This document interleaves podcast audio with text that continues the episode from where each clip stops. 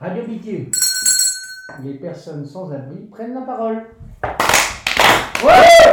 Bonne année Meilleur vœu à tous Eh bien bonjour, nous sommes donc pour l'émission de Radio Bitume avec aujourd'hui Sarah Maya, Bruno, JS, Nolwenn, moi, et une auditrice Béatrice, c'est-à-dire Gilles pour moi. Oui, non, mais ça tout le monde le connaît maintenant. Et on va commencer par un conte de Noël raconté par Sarah Maya. Ce fut un Noël froid et glacial. Au fond de l'église, après avoir essuyé de multiples refus, un pauvre homme demande à une belle dame en fourrure la permission de venir dormir sur le palier de son bel appartement. N'écoutant que son cœur, la belle dame accepte et le pauvre homme, bercé par les cantiques, commence à rêver d'une nuit au chaud sur l'épaisse moquette du, du palier, pendant que la dame réfléchit. Elle réfléchit. Elle pense à tous les pauvres qui, en cette nuit sacrée, ne trouveront pas d'abri, et soudain son geste spontané lui semble injuste. Pourquoi lui? Il y en a tellement qu'elle ne peut pas secourir. Alors elle le cherche et elle lui explique avec beaucoup d'application pour qu'il comprenne qu'elle ne peut pas lui venir en aide parce que ça serait injuste par rapport aux autres. Il aurait dû prévoir un lieu où dormir en cette nuit sacrée où tous les hôtels ont été pris d'assaut. Elle est désolée, mais le cœur en paix, elle lui, suggère, elle lui suggère de regarder ailleurs. L'histoire se peut passer peut-être à Bethléem. L'homme s'appelait peut-être Jésus. La femme qui se tenait dans l'ombre en attendant que son compagnon leur trouve un abri pour la nuit s'appelait peut-être Marie. Si l'enfant qu'elle portait n'avait pas vu le jour, nous n'aurions pas fait tant de guerre en son nom. Si l'histoire avait eu pour théâtre une ville en Inde, cet homme déchargé est peut-être l'un de ces sages qui, anonymes, hantent les routes le soir de mousson. Étiez-vous cette dame, retranchée derrière ses certitudes, qui a laissé mourir cet homme dont le seul tort fut de n'être pas le seul à demander ce soir-là un abri, et qui de vie en vie erre sans jamais trouver le repos?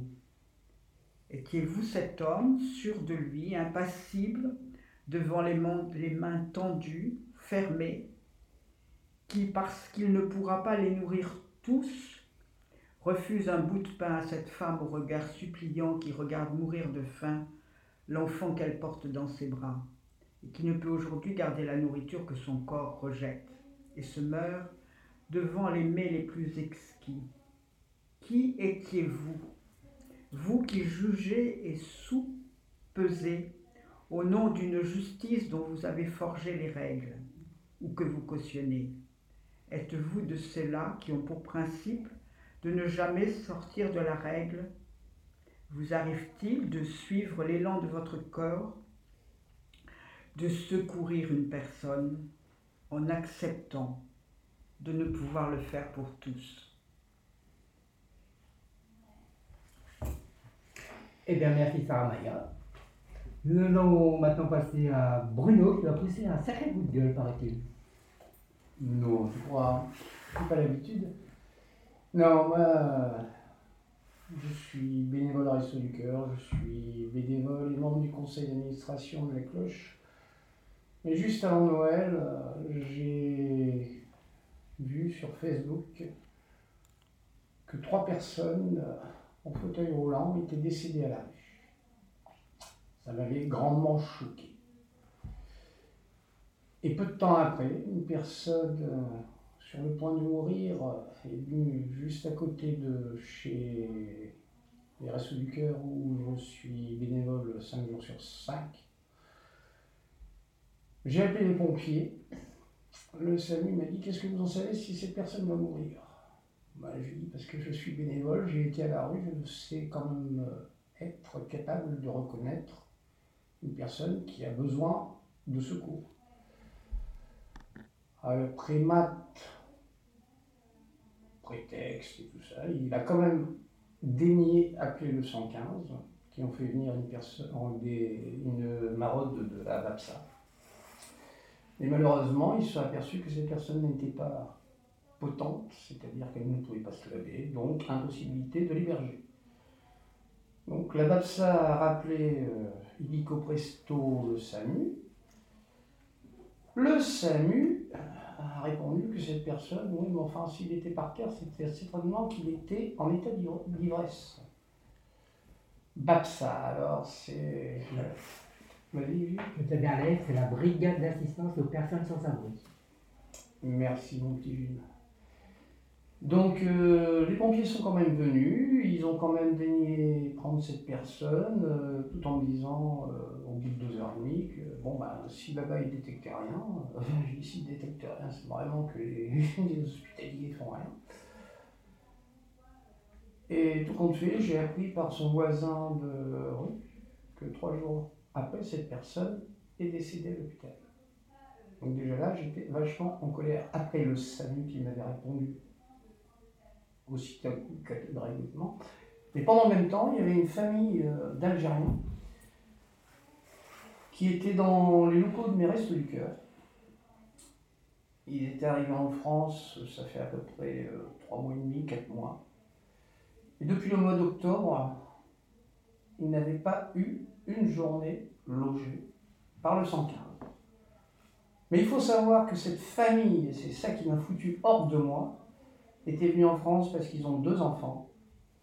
Et deux enfants atteints d'une maladie génétique qui malheureusement, un jour ou l'autre, pour les enfants, euh, seront fatidiques. On a téléphoné au 115, le 115 nous a dit euh, ben oui, mais enfin, vous comprenez, euh, il n'y a pas de logement spéciaux parce qu'un des enfants est en fauteuil roulant, il y a très peu de place, il faut s'inscrire à l'avance et tout ça, et quand il y a une place disponible et tout ça. J'ai eu la chance de rencontrer M. François Hollande, ici dans nos locaux, qui est venu parce qu'on avait gagné un prix avec euh, La France s'engage. Donc il a l'habitude de visiter les lauréats de La France s'engage. Et au mois de décembre, il est venu, je lui en ai parlé, je lui ai dit si vous pouvez faire quelque chose, il dit mais malheureusement, ce ne sont pas les seuls cas.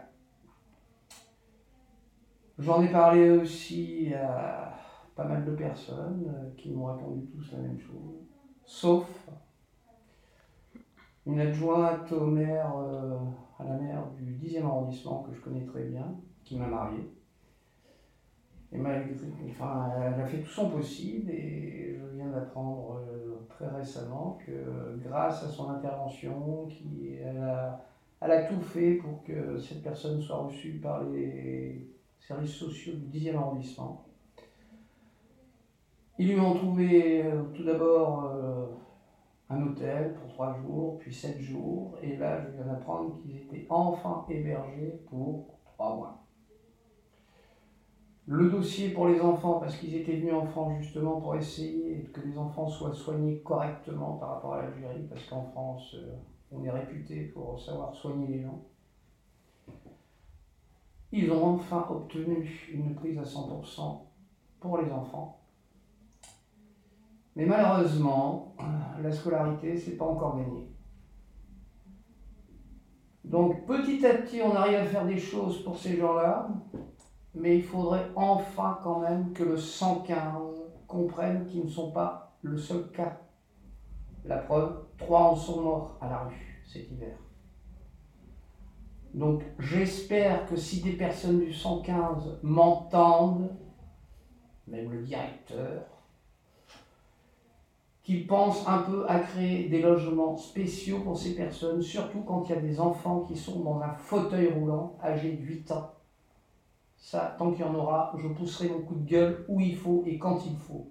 Je suis même prêt à aller voir le président de la République, parce que j'ai plus rien à perdre, hein. je l'ai déjà croisé. Donc euh, voilà. Et j'espère que des personnes pourront, s'ils connaissent une école euh, à Paris, surtout parce que les soins seront, seront donnés à Paris, Là, à l'heure actuelle, ils sont à Saint-Cloud, avec les problèmes de... Enfin, on en parlera un petit peu plus loin. Et notre ami Gilles nous en parlera. Donc, s'il y aurait possibilité qu'ils soient à l'école dans le 10e arrondissement, enfin dans, Paris même, ça leur permettrait peut-être d'avoir un logement sur Paris et pouvoir enfin soigner correctement les enfants. Voilà mon grand coup de gueule, et excusez-moi pour euh, le mot coup de gueule. Je repasse la parole à Gilles. Eh ben, dis pas tout ça? On va changer complètement de sujet car on va aller au grand air avec JS maintenant. Euh, bonsoir, je vais vous présenter une association que j'ai créée il y a exactement euh, un an et demi aujourd'hui. Euh, je l'ai créée au mois de juin 2018 avec un ami qui s'appelle Ludo, moi je m'appelle JS. Et comment ça a commencé euh, euh, Pourquoi j'ai créé au Grand Air En fait, bah, c'est d'aller rejoindre mes compagnes et c'est d'aller en organisant des courts séjours sur l'environnement le, sur culturel et sur l'écologie et le sport. C'est de partager des bons moments tous ensemble et en allant aider aussi euh, les villageois et villageoises à se rencontrer et à rendre des petits services, comme par exemple tendre le gazon ou, une, une, Georgette, j'ai un exemple comme ça, Georgette, bah, peut-être elle a besoin qu'on lui aide à ramasser ses fruits parce que ça fait des années qu'elle n'a pas pu les ramasser. Et bah, c'est toute une histoire qui va commencer prochainement. Bah, on n'a pas encore de date, on est sur le projet. En fait, durant un an, j'ai eu beaucoup de problèmes sur le projet parce que j'ai des problèmes avec le support, parce que j'ai pas des bonnes études. Euh, j'ai eu des problèmes sur le, comment utiliser un ordinateur, euh, sur l'écrit. Donc un an, bah, j'ai essayé d'utiliser de, les réseaux sociaux pour trouver des bénévoles. Bah, j'ai eu un gros souci, bah, j'en ai trouvé un. Et en fait, bah, il s'est assez rapidement retiré et revenu vers moi. Et, on est parti sur l'aventure euh, euh, au mois de septembre. On s'est vu, on, on, en a discuté ensemble, on s'est mis en route. Et petit à petit, bah, il y a eu une deuxième personne qui est arrivée. Et petit, une troisième. Aujourd'hui, bah, on est cinq euh, sur, le, sur le projet. Là, on travaille beaucoup sur la visibilité. Aujourd'hui, ce n'est pas visible parce qu'on doit travailler sur du support, sur du papier. et maintenant, c'est beaucoup basé sur les réseaux sociaux. Donc, on travaille sur les documents. Et prochainement, bah, on essaiera pour peut-être cet été 2020 organiser le premier séjour euh, à la campagne sur, en Seine-et-Marne. Comment j'ai eu l'idée de créer euh, cette association ce projet En fait, c'est un ami à l'époque qui me parlait, bah, moi j'aimerais bien exploiter euh, un terrain et, et en faire un, un truc, un truc un peu autogéré, mais en allant sur le terrain de quelqu'un d'autre.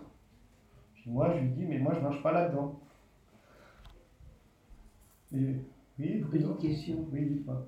T'as pas peur qu'on te confonde avec une ZAD? Non, ce n'est pas une ZAD, justement, puisque c'est des courts séjours et, et c'est pas pour. Euh, c'est pas sur des années, c'est pas sur des semaines.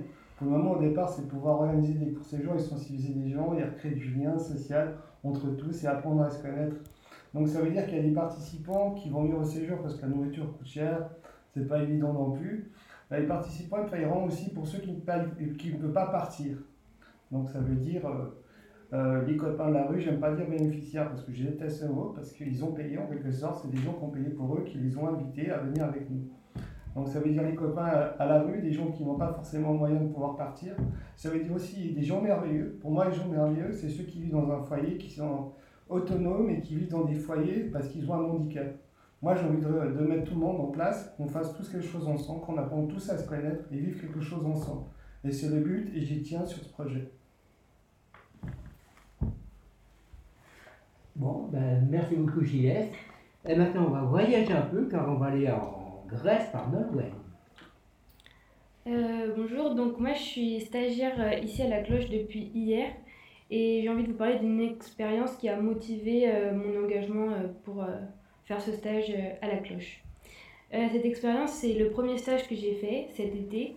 C'était un stage de un mois et demi et je l'ai fait en Grèce, à Athènes, dans une organisation, organisation non gouvernementale, donc une ONG, qui s'appelle Ithaca Laundry. Euh, le principe de cette ONG, c'est qu'ils ont une camionnette avec des machines à laver dedans. Et chaque jour, ils se garent à un endroit différent dans Athènes pour permettre aux personnes sans abri de laver leur linge euh, gratuitement. Donc c'est un service de laverie euh, mobile euh, qui opère dans Athènes. Moi, ce que je faisais là-bas, c'est que toute la semaine, j'étais au siège de l'ONG et je m'occupais de rechercher des financements, des, des financements. ONG, ONG, ce qui veut dire? Organisation non gouvernementale. Merci.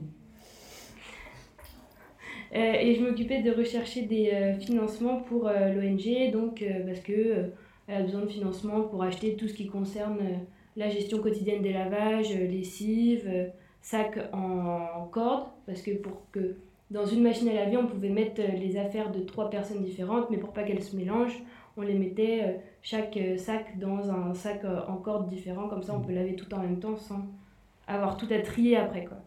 Donc euh, faire des recherches pour les financements pour, pour euh, acheter tout ce matériel. Et ensuite, euh, le dimanche, parce que pendant la semaine, la camionnette, elle était conduite par deux personnes qui participaient à un programme de réinsertion par l'emploi également mis en place par l'ONG. Et le dimanche, donc, elle était uniquement gérée par des volontaires et bénévoles. Et j'aimais bien aller euh, aider à faire euh, les machines à laver euh, sur le terrain. Parce que le dimanche, la camionnette, elle se garait sur Athena Street, donc la rue principale d'Athènes, où il y a une espèce de petite place. Et en même temps, il y avait une autre association qui venait pour, faire, pour préparer le dîner, un coiffeur qui venait pour couper les cheveux de ceux qui voulaient, des médecins pour avoir des rendez-vous médicaux. Et en fait, c'était comme s'il y avait un petit village qui naissait tous les dimanches de 15 heures. On était les premiers à arriver parce que on prenait à peu près 30 sacs, donc 30 euh, machines à laver, ça, ça prend du temps. Et qui s'évanouissait vers 22 heures au moment où tout le monde avait mangé, euh, lavé son linge, euh, sa coupe de cheveux, etc. donc voilà, j'ai beaucoup aimé ce, cette expérience en Grèce parce que j'ai rencontré plein de personnes et notamment parmi les personnes qui venaient faire laver leur linge, euh, en fait, euh, une grande partie des personnes sans abri à Athènes, c'est des personnes réfugiées, parce que Athènes, c'est quand même un lieu de... Enfin, la Grèce plus particulièrement, un lieu de passage pour euh, toutes les personnes qui, qui fuient ou migrent, que ce soit l'Afrique ou le Moyen-Orient. Et du coup, il y avait beaucoup de personnes réfugiées avec qui j'ai pu parler, qui, m'ont raconté plein de choses différentes de leur voyage, leur leur vie à Athènes, euh, enfin plein de choses différentes. J'ai aussi découvert la ville d'Athènes que je connaissais pas du tout. Et en plus, euh, euh, je fais du scoutisme en France et j'ai pu en faire aussi à Athènes, donc ça m'a beaucoup plu. Et finalement, bah, ça a motivé de m'engager à la cloche parce que pour pouvoir aider un peu plus proche de chez moi. Athènes, c'était bien, mais c'est quand même assez loin et pour l'instant, j'y vis pas et je me dis c'est bien d'avoir aussi d'essayer d'avoir aussi un impact bah, un, peu plus, un peu plus proche de chez moi, donc euh, en France. Voilà. Oui, tu, es, tu nous as dit que tu étais étudiante Nantes, mais d'origine, tu es de quelle origine? De région parisienne. Ah, région parisienne. Mm. Ça t'a pas trop dépaysé de partir à Nantes et après en Grèce et revenir enfin sur Paris quand même? Non, ça va, Nantes, euh, c'est pas si loin et en plus euh, ma mamie habite près de Nantes donc ah, on comprend tout. Et pas eu de problème de langue? Tu connaissais le grec? Alors, euh, le grec, euh, non. Euh, du coup, j'ai appris quelques mots. Par contre, je parlais surtout anglais avec tout le monde parce que finalement, l'anglais est assez universel. Et il m'est arrivé des fois de, de d'entendre des gens parler près de la laverie en français et de rire parce qu'ils faisaient des blagues. Et du coup, ils se retournent vers moi, ils se rendent compte que je parle français. Et c'était des personnes venant, par exemple, du Cameroun ou de ces pays qui sont un peu euh, francophones. Euh, voilà. Donc, euh, non, pas de soucis majeurs sur la langue. Et l'ONG dans laquelle tu as travaillé, c'est un truc connu. On en parle dans les médias ou c'est un truc plutôt local? C'est une ONG plutôt locale. Ils sont pas beaucoup, ils sont en tout euh, trois personnes au conseil d'administration, deux salariés au siège et euh, deux employés qui s'occupent de la gestion euh, de la camionnette uniquement. Et en nombre de bénévoles qui les accompagnaient, combien? Euh, nombre de bénévoles, je sais pas exactement, mais le, le dimanche, là, on était au moins euh, à chaque fois 5 ou 6 et j'ai jamais vu deux fois les mêmes personnes et j'y suis allée euh, euh, au moins 4 dimanches, donc euh, ça tourne autour d'une trentaine de bénévoles, je dirais. Je crois que Sarah Mania a une question à poser. Je trouve que l'initiative est formidable. Et comment faire pour transporter ça en France Parce que nous, on est un peu arriérés. hein. On- on- Ah, alors là tu te trompes parce que j'ai vu qu'en France il y avait une laverie itinérante aussi, comme beaucoup de bains-douches qui sont en train de se développer, réservées aux femmes. Et, et itinérants. Itinérantes, oui. Mais comment les gens peuvent être au courant? Comment ils peuvent Ah être ben, au ils courant de savoir où elle est et tout Ils s'installent euh, dans la place, ils s'arrangent avec la mairie certainement, ou alors... Mais comment les gens sont prévenus par Ben, il y a JS qui veut te répondre. Il existe un fameux livre, le fameux livre de la solidarité de la ville de Paris, qui est sorti en deux exemplaires, euh, une fois l'hiver et l'été. Oui, non, mais euh, Ouais. là, les, les bains de bouche et les- le véhicule que je parle de la laverie automatique, c'est pas sur Paris, hein, c'est plus en province. Ah, Et, mais là, ce sont les, c'est affiché dans les mairies, c'est affiché dans les organismes qui s'occupent des personnes itinérantes, enfin, euh, dans, Les accueils de jour. dans les accueils de jour et tout ça, quoi.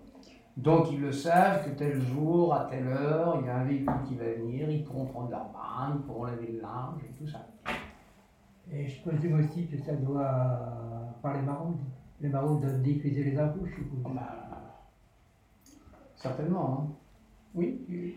Ben, je trouve que c'est génial qu'il y ait ça en province, mais en province, c'est plus facile de faire passer l'info parce qu'il y a le bouche à oreille dans les petites villes. Mais à Paris, il y a quelque chose du genre.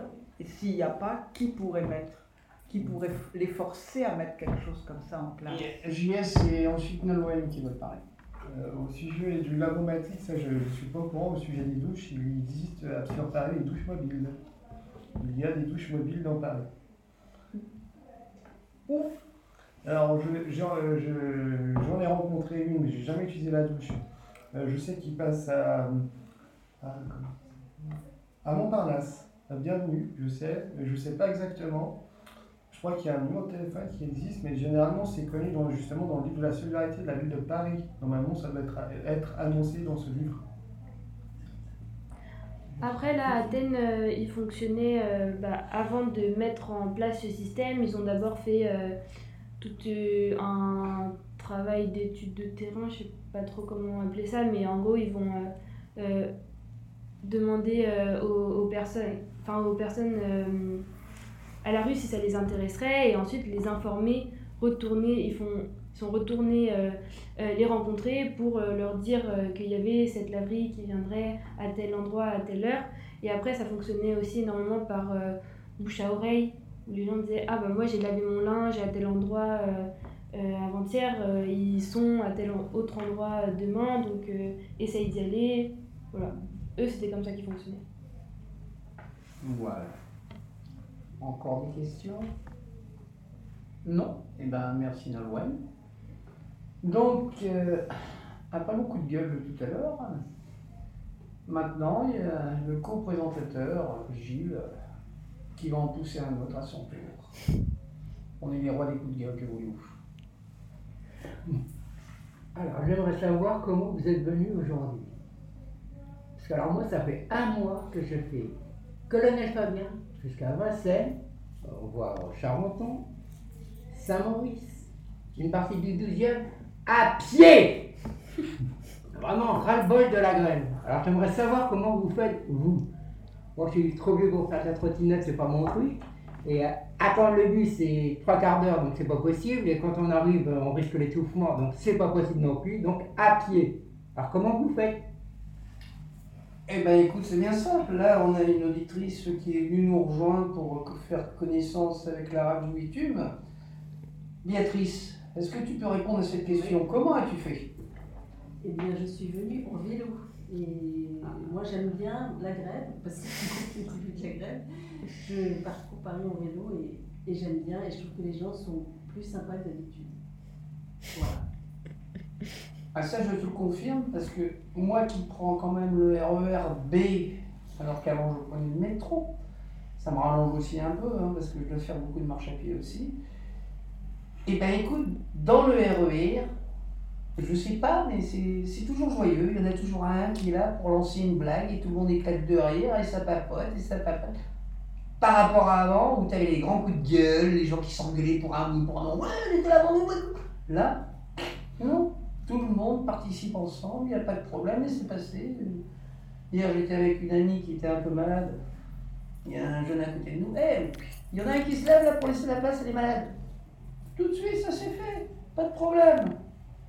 Moins de problème dans le RER, dans les métros aussi, il y en a pas mal qui le disent. Apparemment, les gens sont heureux de la grève. Pas tous, mais en grande majorité. Je te confirme, pas tous, c'est moi le premier. JS, comment tu vis, tu vis cette grève, toi?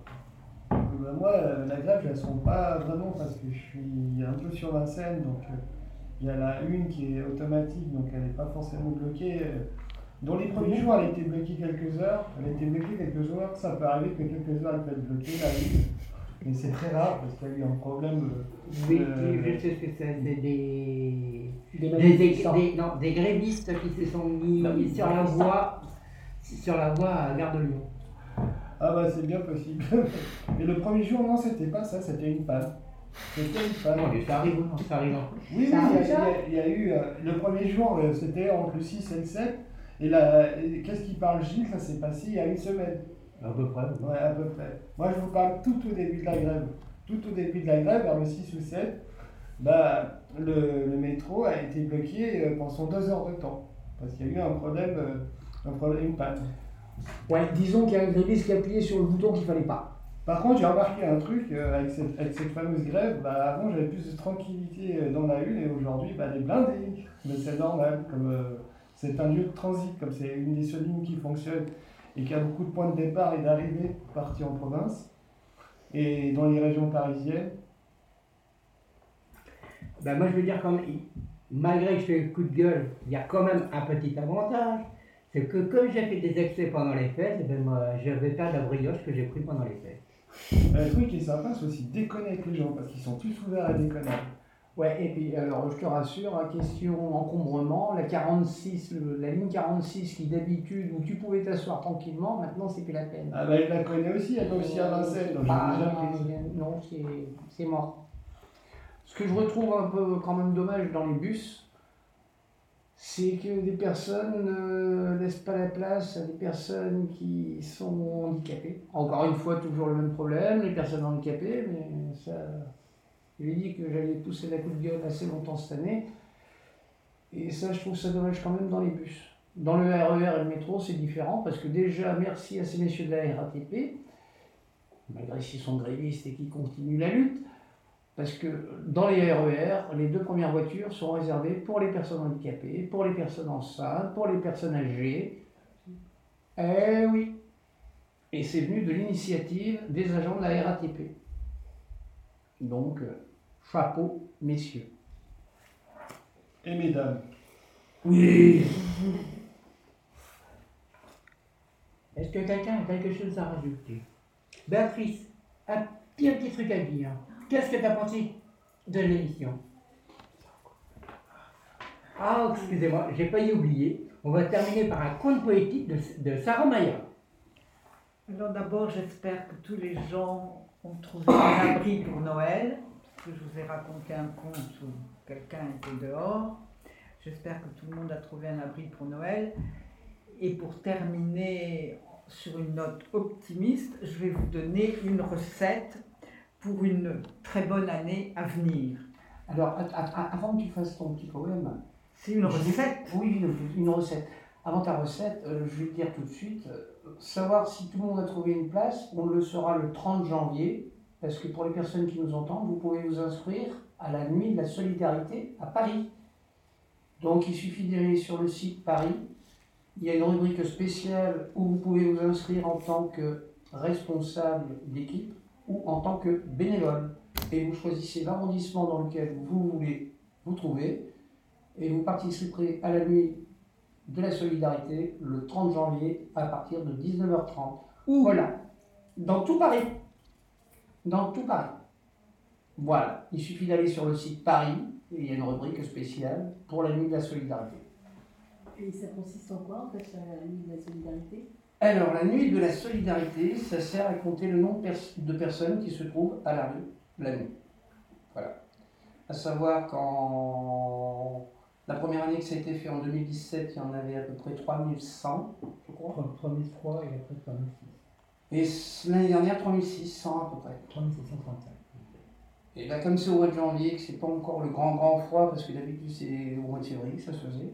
Que là, cette année, ils le font le 30 janvier. On verra. Mais je pense que les chiffres vont exploser. D'autant plus qu'il n'y a pas eu grand froid, donc le plan grand froid n'a pas été déclenché. Tout à fait. Allez, Sarah maintenant on t'écoute. Alors, une recette pour une bonne année. Prendre 12 mois complets. Les nettoyer de tout ressentiment. Couper chaque mois en tranches de 28, 30 ou 31 morceaux. Puis tout doucement, incorporer dans chaque journée un zeste de courage, une pincée de confiance, une cuillère de patience et une petite louche de travail, petite. Je vous signale au passage qu'en Norvège, je crois, ça y est, la ministre toute jeune a dit que semaine de 4 jours et 6 heures par jour pour donner du travail à tout le monde au lieu que les uns les... Et ça, je trouve ça génial. Alors, une petite louche de travail, donc pas plus de 6 heures par jour, pas plus de 4 jours par semaine. Mélangez le tout avec de généreuses portions d'espoir, on en a besoin, de fidélité, de générosité, de douceur. Assaisonnez le tout avec un soupçon de rêve, une bolée de rire et une pleine tasse de bonne humeur. Versez le tout dans un grand bol d'amour. Pour terminer, décorer avec un sourire. Servir avec tendresse. Maintenant, vous avez 365 jours pour la savourer cette année avec amour et délicatesse. Bravo.